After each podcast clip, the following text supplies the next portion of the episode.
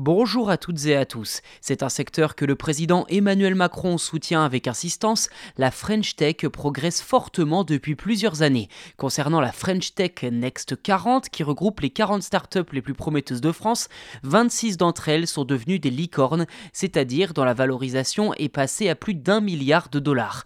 Entre 2021 et 2022, 8 nouvelles ont également passé ce cap symbolique du milliard. Depuis 2019, la France propose aux startups les plus prometteuses un programme d'accompagnement nommé French Tech Next 40 120.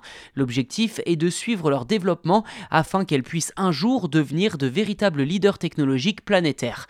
Alors si l'on se penche sur le chiffre d'affaires cumulé de ces 120 startups, hein, si l'on prend la frange élargie du programme, eh bien ce dernier a bondi de 20% l'an dernier comparé à 2021.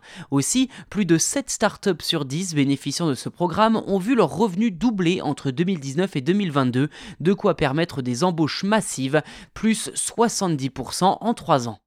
Dès lors, qui sont les nouvelles startups à intégrer la promotion 2023 Pour commencer, on peut noter l'arrivée de plusieurs entreprises engagées dans le secteur du social et de l'environnement, comme Electra avec ses bornes de recharge, ou encore Flying Whales qui conçoit des ballons dirigeables pour le transport de fret.